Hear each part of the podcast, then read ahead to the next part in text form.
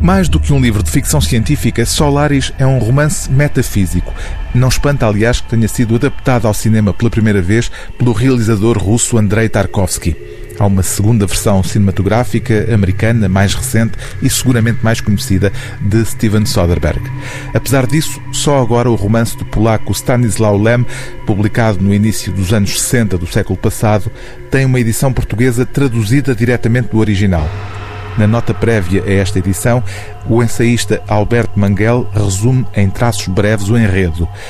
Enviado numa missão a bordo da nave espacial Prometeu, o psicanalista Kelvin descobre, ao sobrevoar o planeta Solaris, que os membros da estação foram invadidos por estranhas presenças.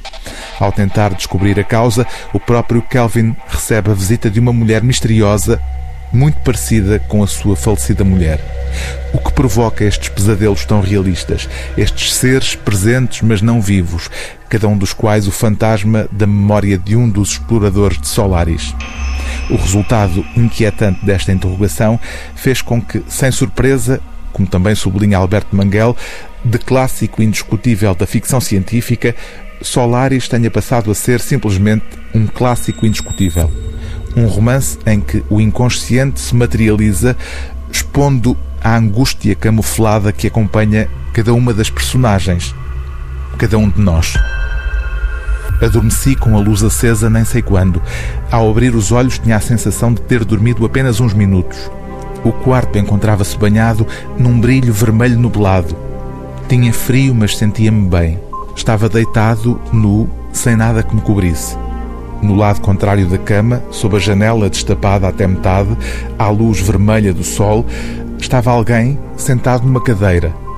Era Arei, com um vestido de praia branco, de pernas traçadas e descalça, com o cabelo escuro penteado para trás. Fiquei a olhar para ela durante muito tempo, com toda a calma.